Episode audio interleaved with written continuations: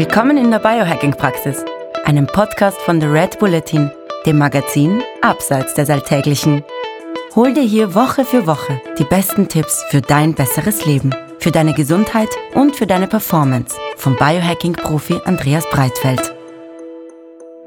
Willkommen in der Biohacking-Praxis von Andreas Breitfeld. Das bin ich. Herzlich willkommen. Und von Stefan Wagner. Das bin ich. Gleich zu Beginn, das Wort Praxis verstehen Sie bitte nicht medizinisch, denn hier finden keine ärztlichen Beratungen oder ähnliches statt. Und zwar allein schon deswegen, weil ich kein Arzt bin, sondern Biohacker. In diesem Podcast geht es auch nicht um Krankheit, sondern um Gesundheit. Und es geht darum, wie Sie selbst mit Hilfe von Biohacking Ihr Leben verbessern können. Der Andreas ist professioneller Biohacker, ich bin Amateur. Ich habe also jede Menge Fragen. Und ich hoffe doch sehr, dass ich die passenden Antworten dazu parat habe. Na dann gehen wir's an. Hallo Andreas. Hallo lieber Stefan. So, es geht heute um Stickstoffmonoxid. Klingt super spannend, oder? Die Leute sitzen schon auf ihren Sesselsprieseln jetzt, weil sie nicht erwarten können, was kommt. Stickstoffmonoxid. Und zwar geht es dabei um Nasenatmung, es geht um Arginin und um Citrullin, es geht um Blutgefäße, es geht um, ich glaube, auch CO2 und Sauerstoffaufnahme in den Zellen, oder? So ungefähr. Also grundsätzlich geht es mal um einen Medizin-Nobelpreis im Jahr 1998, wenn ich mich richtig erinnere, den das gute Stickstoffmonoxid mal bekommen hat. Das heißt, so ganz unerheblich scheint äh, das Thema für die menschliche Gesundheit nicht zu sein. Dann geht es um die lustige Geschichte, dass ich mich jetzt fünfmal schon zwingen musste, zu dir nicht No zu sagen, während du was gesagt hast, weil äh, die Abkürzung im Englischen ja Nit Nitritoxid ist. Das wäre dann NO. Das heißt, ja. Dr. No, No, Dr. No. no. Ja, und es geht tatsächlich darum, dass dieses wunderbare Gas, das wir da quasi mit im Körper bilden, im Körper freisetzen, ja, in vielerlei Hinsicht zwischen wir fühlen uns wohl und wir funktionieren gut oder wir fühlen uns weniger wohl und funktionieren weniger gut äh, zu unterscheiden scheint.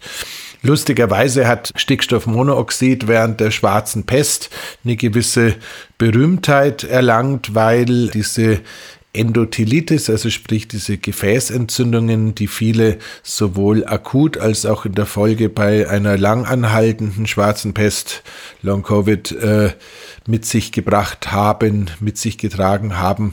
Diese Endothelitis äh, lässt sich im Endeffekt durch die stärkere Produktion von Stickstoffmonoxid so ein bisschen lindern.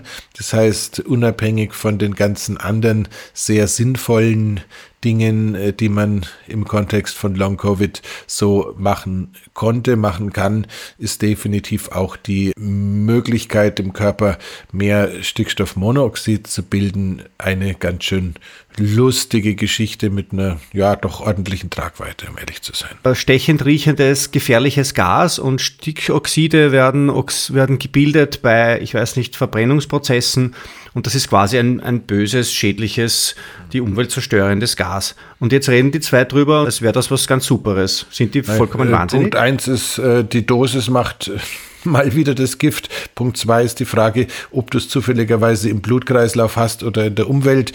Und äh, Punkt drei, es ist halt schlicht und ergreifend der wesentlichste Botenstoff im Blut äh, für unser Thema Gefäßgesundheit. Das heißt, Stickstoffmonoxid entscheidet, ob wir enge oder weite Gefäße haben, ist also ein sogenannter Vasodilator und als solcher Dilator ist er beispielsweise der wichtigste Schutzmechanismus, wenn es darum geht, koronare Gefäßerkrankungen, also sprich äh, Herzerkrankungen oder sowas zu entwickeln. Allein das ist äh, einer der Hauptgründe, warum eine vernünftige Menge an Stickstoffmonoxid im Blut und damit eine vernünftige Gefäßweitung und nicht Verengung äh, eine Riesenrolle spielt. Im gleichen Mechanismus ist es auch so, dass du mit äh, ausreichend Stickstoffmonoxid im Blut eine deutlich geringere Chance hast, äh, diese verhärteten Blutgefäße zu bekommen, die dann letzten Endes äh,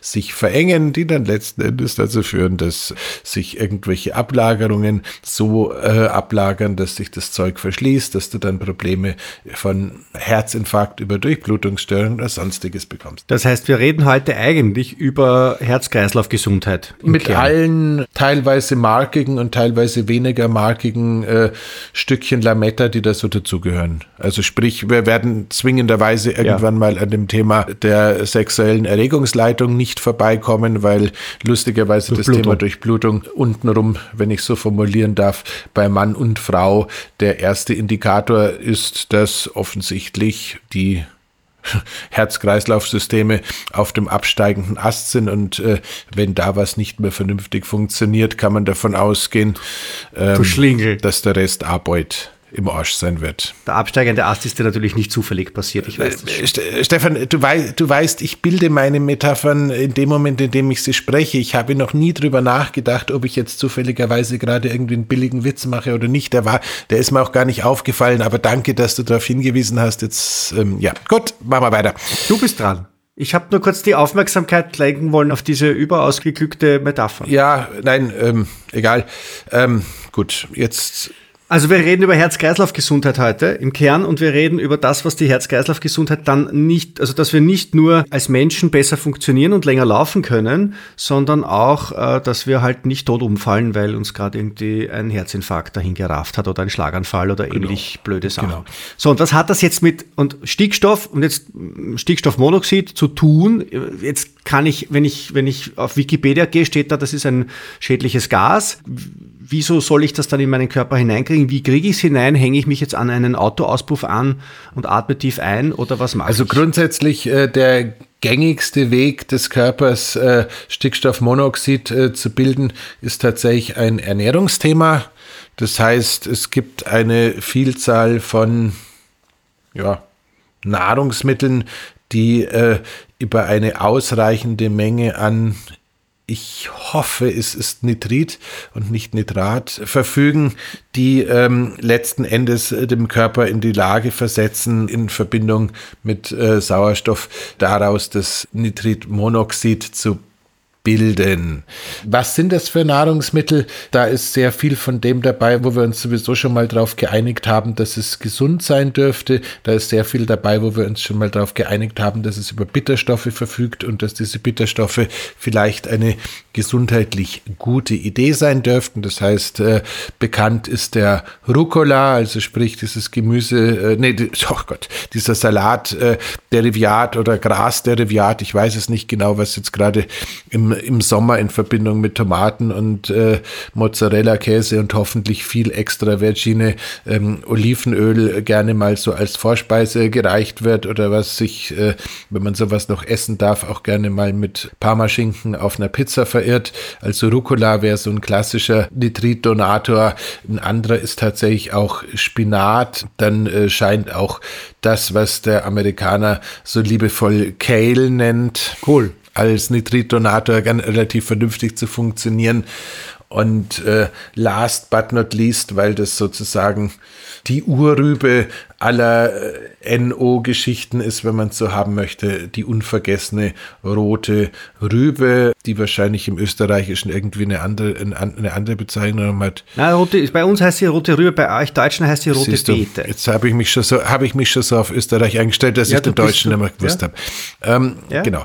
Also die, die alle würden tatsächlich ähm, dem Körper die Möglichkeit geben, äh, Stickstoffmonoxid zu bilden. Jetzt gibt es da so eine ganz blöde Nebenschaugeschichte, die mich irgendwie nervt, seit ich sie recherchiert habe, aber ich möchte sie trotzdem mit uns teilen, sozusagen mit euch teilen. Normalerweise singen wir in der Biohacking-Praxis ja von morgens bis abends ähm, bitte Bio, bitte Bio, bitte Bio, bitte Bio, bitte Bio soll es sein. Mhm. Lustigerweise ist aufgrund der Tatsache, dass in der biologischen Landwirtschaft äh, das äh, Düngen mit stickstoffhaltigen Düngemitteln nicht gestattet ist, wenn du auf mhm. der Jagd nach Nitrit bist, ähm, der Weg in den was irrsinnigerweise konventionellen Landbau bezeichnet wird, also sprich zum, zum gedüngten Gemüse der effizientere. Mhm. Das heißt, da haben wir es mit einem sehr lustigen Paradoxon zu tun.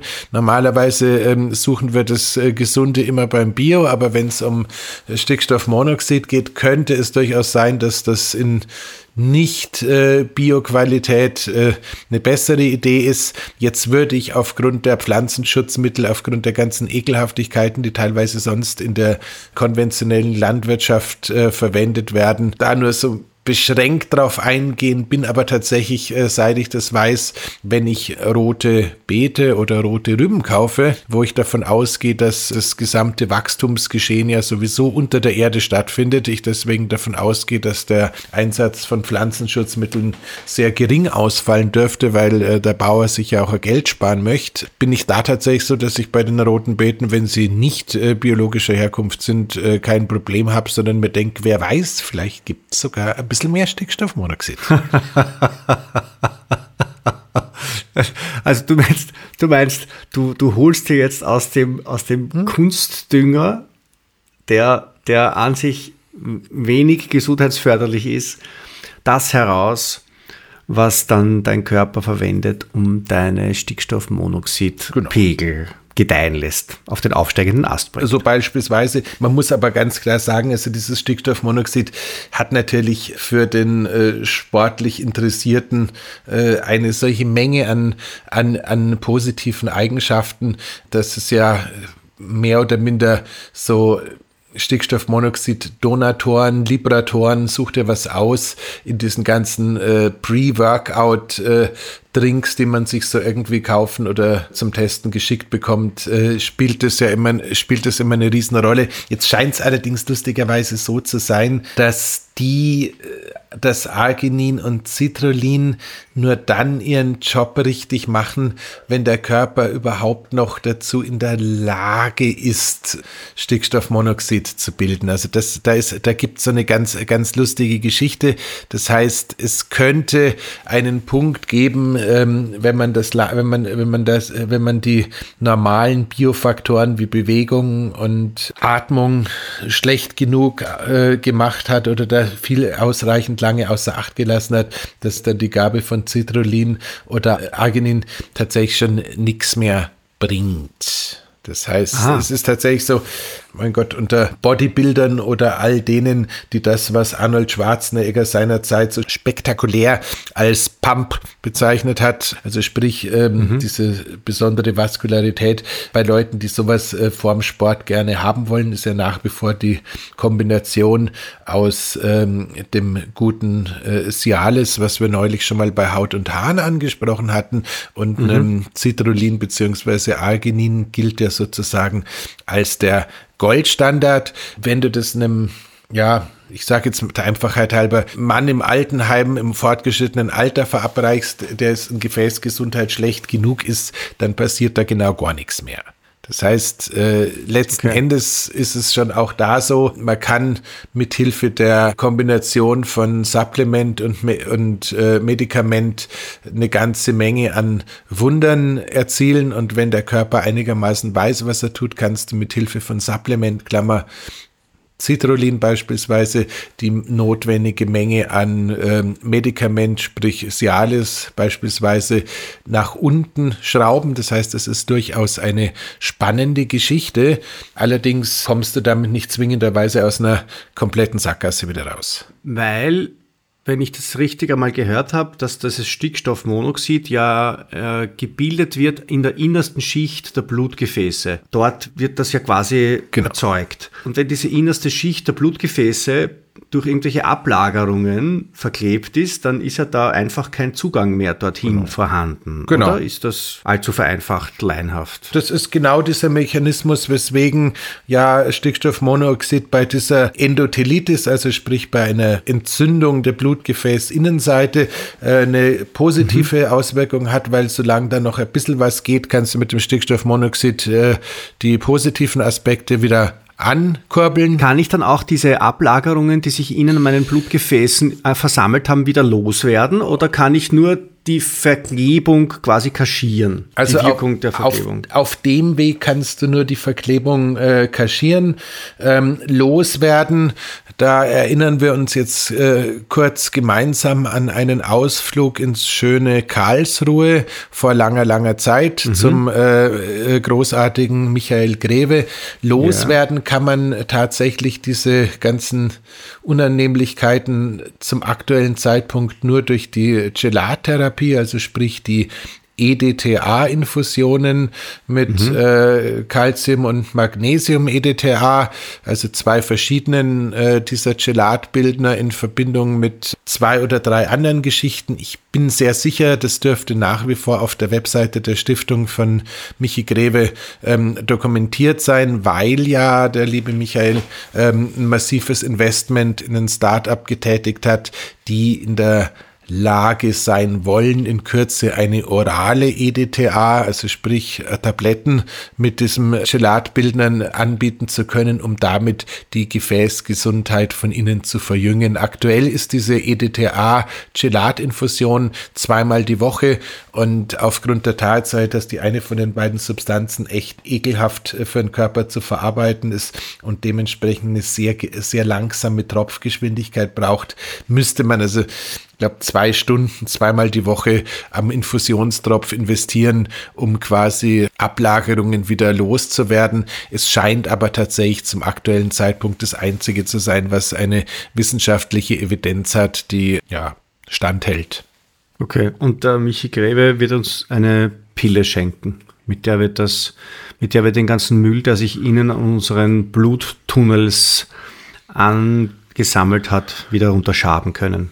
Putzkommandos. Das wäre die Hoffnung, Michi, wenn du uns zufälligerweise zuhörst, du hast meine Adresse, schick mal ein Päckchen vorbei.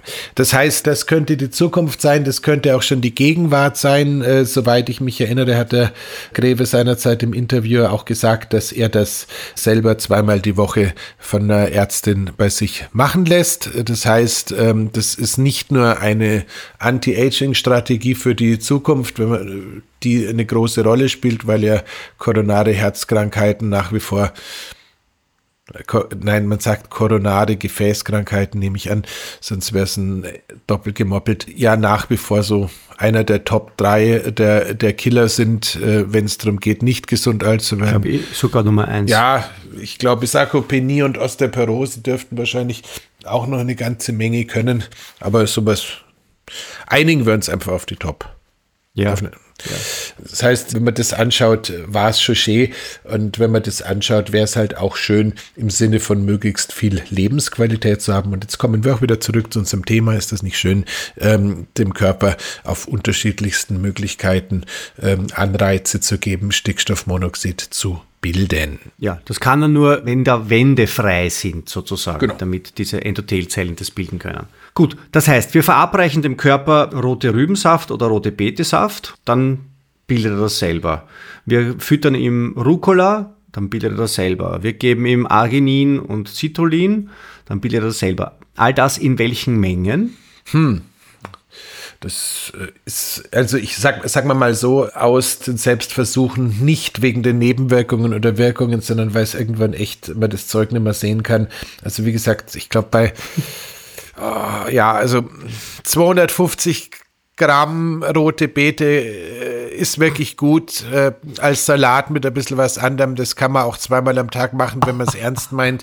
Aber ich würde es, es kommt, es kommt, es irgendwann, irgendwann wird das Ganze zu so einer bisschen, bisschen Hassliebe. Also inzwischen sehe ich die rote Beete noch zweimal in der Woche und es reicht. Ähm, also ich weiß nicht, ob es reicht, aber mir reicht es ähm, aus anderen Gründen. Grundsätzlich halt diese bitteres Grünzeug so viel wie möglich zu essen, ist aus verschiedensten anderen Gründen auch eine gute Idee. Das heißt, da muss man sich jetzt nicht mit roter Beete übermäßig rumstressen.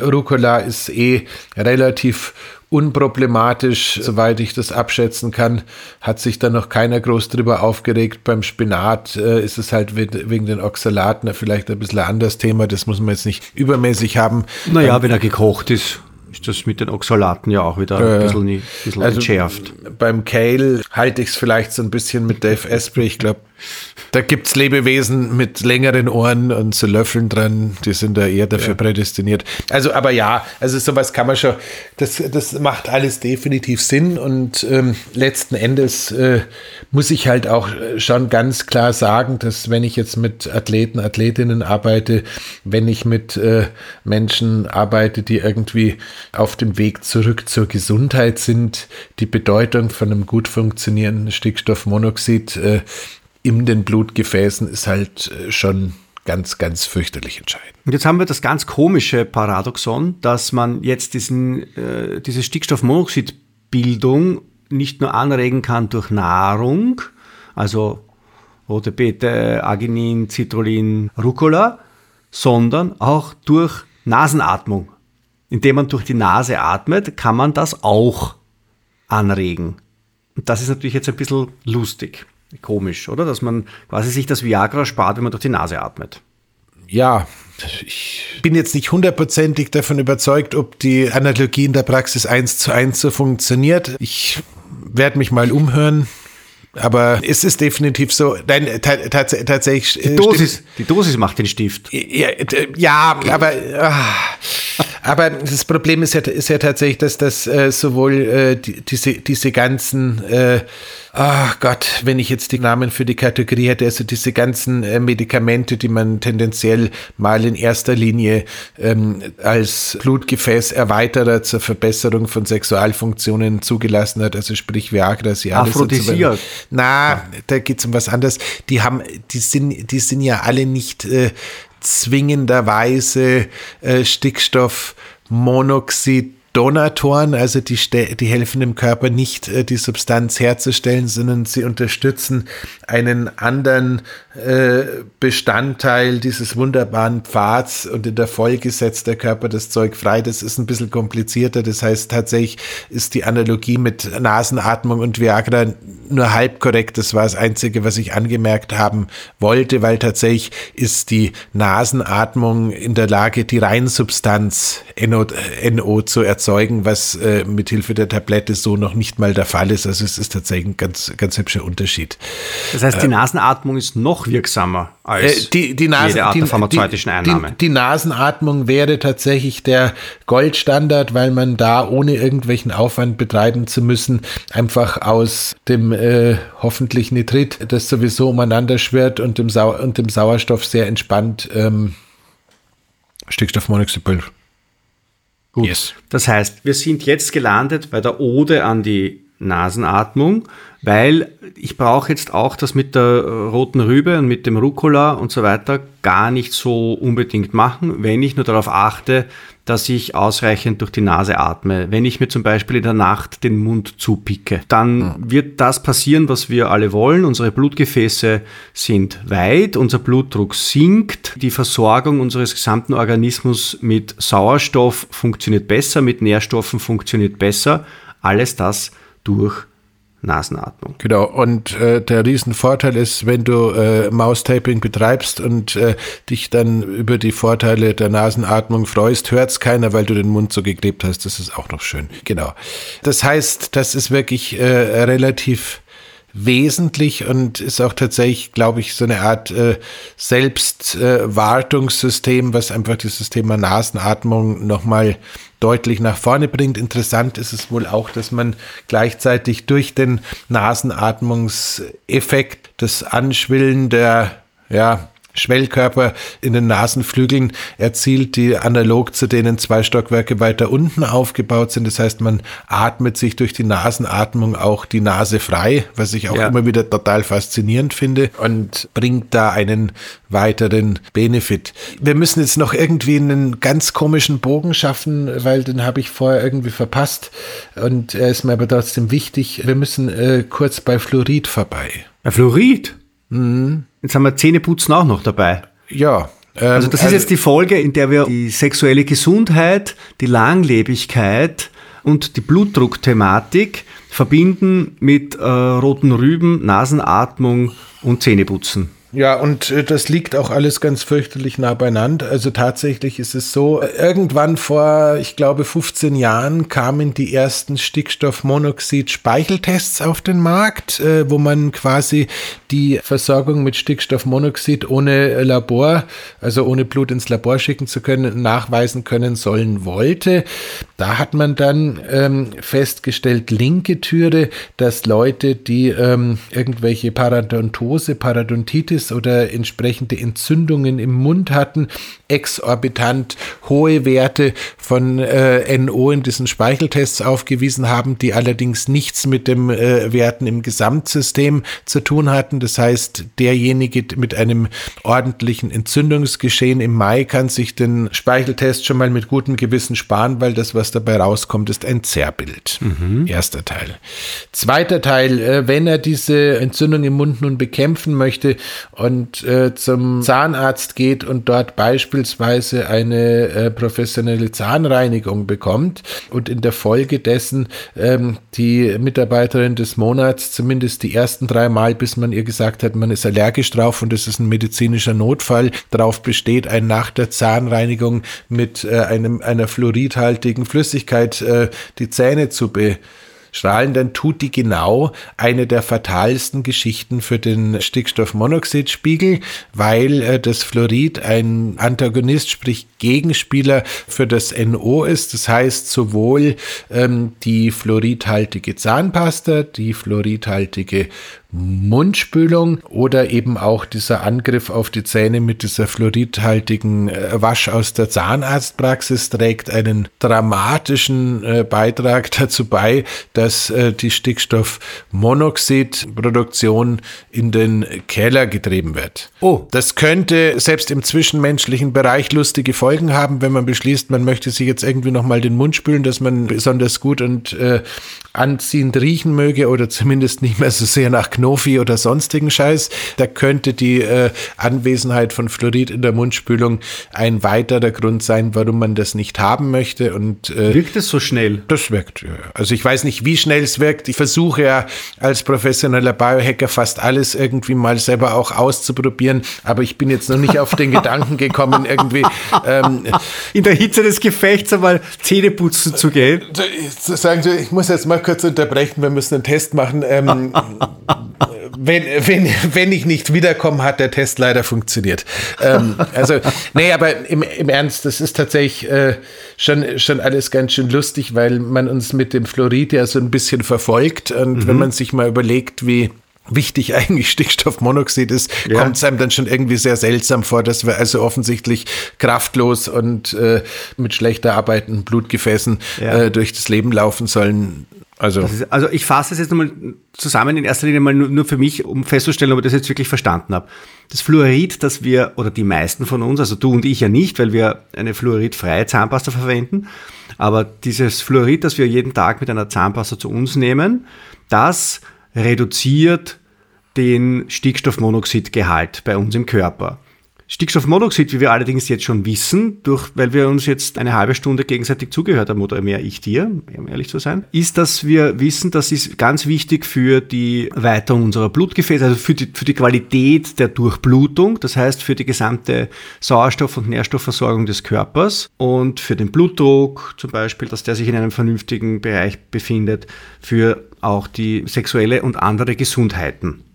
Genau. Und jetzt nehmen wir uns das Fluorid und das Fluorid hat auf unseren Stickstoffmonoxid-Haushalt ungefähr so eine Wirkung wie eine Stecknadel auf eine so, so in der Art. Also, wie gesagt, ich kann es jetzt nicht mal in Zahlen wirklich quantifizieren, aber es scheint tatsächlich signifikant zu sein. Und, äh, Wir sind zwei Verschwörungstheoretiker, oder? Ach, du, das ist, äh, Verschwörungstheoretiker ist auch schon wieder so oldschool. Ich glaube, äh, inzwischen. Praktiker, Praktiker. Wir sind Verschwörungspraktiker. Genau.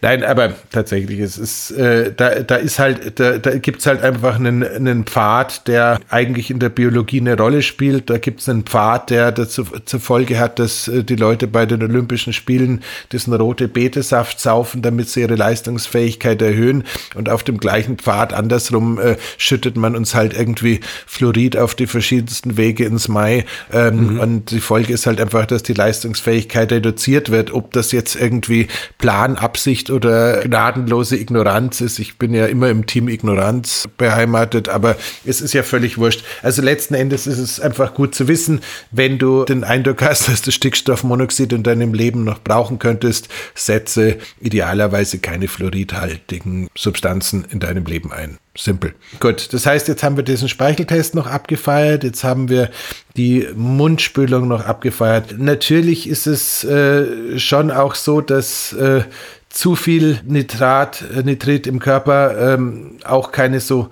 unglaublich super gute Idee ist. Also es, man muss schon sagen, auch wenn das wieder ein ganz irrer Sprung ist, äh, übermäßig viel so äh, gepökeltes wie Speck und äh, mhm. Salami und so weiter und so fort, hat zwar sicherlich auch über das Nitritpökelsalz äh, ein bisschen ein, äh, einen, einen guten Baustein dabei, scheint aber schon nachweislich die positiven Eigenschaften von tierischen Proteinen mit einer Vielzahl von negativen Eigenschaften zu kombinieren und scheint definitiv kein Longevity-Hack zu sein. Also zu sagen, ich esse jetzt jeden Tag 300 Gramm äh, Südtiroler Speck oder äh, vergleichbares ähm, Salami.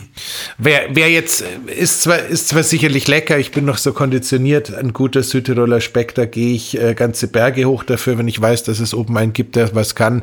Ähm, aber ähm, sollte man tatsächlich nicht täglich tun. Mhm. Ähm, boah, so, jetzt bin ich aber tatsächlich schon fast zu einem Punkt. Na, das ist eh interessant. Also ich, ich, ich finde auch, dass wir jetzt nicht wahnsinnig verlängern müssen. Wenn wir jetzt mhm. mal nur ein bisschen mehr als 30 Minuten haben, wird uns keiner böse sein. Ich fasse mal zusammen meine Zusammenfassungen sind immer so langatmig. Ein, einen einen habe ich noch, ganz kurz, einen habe ich noch.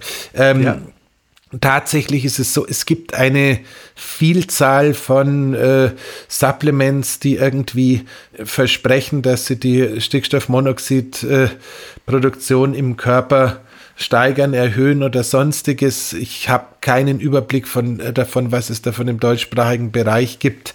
Ähm, die meisten sind tatsächlich mhm. so amerikanische Produkte. Teilweise scheinen sich, wenn ich drüber nachdenke, weiß ich gar nicht, ob ich das erzählen darf. Ich hatte mal irgendwie einen weiblichen Gast aus Amerika, äh, die hat mir irgendwie eine Packung äh, von so Stickstoffmonoxid-Lutschtabletten mitgebracht. Ähm, vielleicht habe ich da irgendwie einen Wink mit einem Maibaum damals übersehen, wenn ich so drüber nachdenke. ähm, aber die waren tatsächlich fantastisch, sind aber bei uns nicht erhältlich, äh, haben mir aber als äh, Vorsportsubstanz wirklich Freude bereitet. Sonst müsste man nachschauen, die Supplementierung mit äh, Citrullin oder Arginin kann durchaus sinnvoll sein, ist aber nicht äh, die ultimative Lösung. Aber ich habe da jetzt auch keinen Produkttipp äh, im Sinne von Dauerwerbesendung oder nicht, wo ich sagen würde, bitte schaut euch das oder jenes an. Sollte es da irgendwas geben, liebe Hörerinnen, liebe Hörer, sagt uns später gerne Bescheid, weil mich interessiert gerade in Verbindung mit meinen Athleten und Athletinnen das Thema wirklich brennend, weil es einfach einen riesen Unterschied macht. Aber ich glaube nicht, dass wir da in Zentraleuropa sonderlich gut aufgestellt sind. So, und jetzt sozusagen. Ja, aber reicht es nicht, wenn ich wirklich konsequent durch die Nase atme? Reicht es nicht, wenn ich mir in der Nacht beim Schlafen den Mund zupick? Dadurch, dass das Stickstoffmonoxid ein Gas ist, gehe ich davon aus, dass die äh, Lebensdauer von dem Zeug im Blutkreislauf einigermaßen überschaubar ist. Und höchstwahrscheinlich ist es äh, schon mal super, wenn die äh, Gefäße des Nächtens ein bisschen erweitert sind, weil damit Regeneration und sonstiges nochmal deutlich verbessert werden. Wenn ich aber jetzt halt irgendwie auf dem Weg zu den äh, Olympischen Spielen oder ähnlichem bin, könnte es halt durchaus sein, dass es einfach schön wäre, wenn ich so mehr oder minder ad hoc diesen Zustand auch nochmal dauerhaft erzielen könnte. Und mhm. dadurch, dass einfach maximal maximale Leistungsfähigkeit und Nasenatmung leider Gottes dann auch wieder nicht so gut zusammengehen. Also, ja. verstehst, das ist einfach, ist einfach so, da, da gäbe es noch so ein bisschen Musik, um ehrlich zu sein. Okay. Okay, okay, okay. Gut. Ich glaube, wir sind durch. Ich würde es auch so sehen.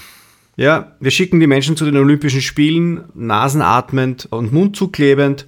Und äh, wir lassen sie rote Rüben oder rote Betesaft trinken, je nachdem, wo sie herkommen.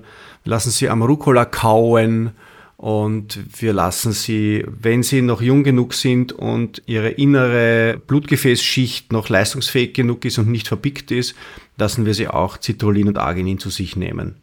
Yes. So soll Dann sein. haben sie Stickstoffmonoxid zu sich genommen. Der Blutdruck sinkt, die Lebenserwartung steigt und die sportliche Leistungsfähigkeit explodiert in jeder sportlichen Herausforderungssituation, egal ob in der vertikalen oder der horizontalen. Genau, also äh, sowohl Marathon als auch Stabhochsprung. In diesem Sinne, ihr Lieben, habt eine gute Woche. Wiederschauen. Bye bye. Das war die Biohacking-Praxis, der Health Performance Lifestyle Podcast von The Red Bulletin. Mehr davon findest du überall, wo es Podcasts gibt, auf www.redbulletin.com und natürlich in unserem Magazin.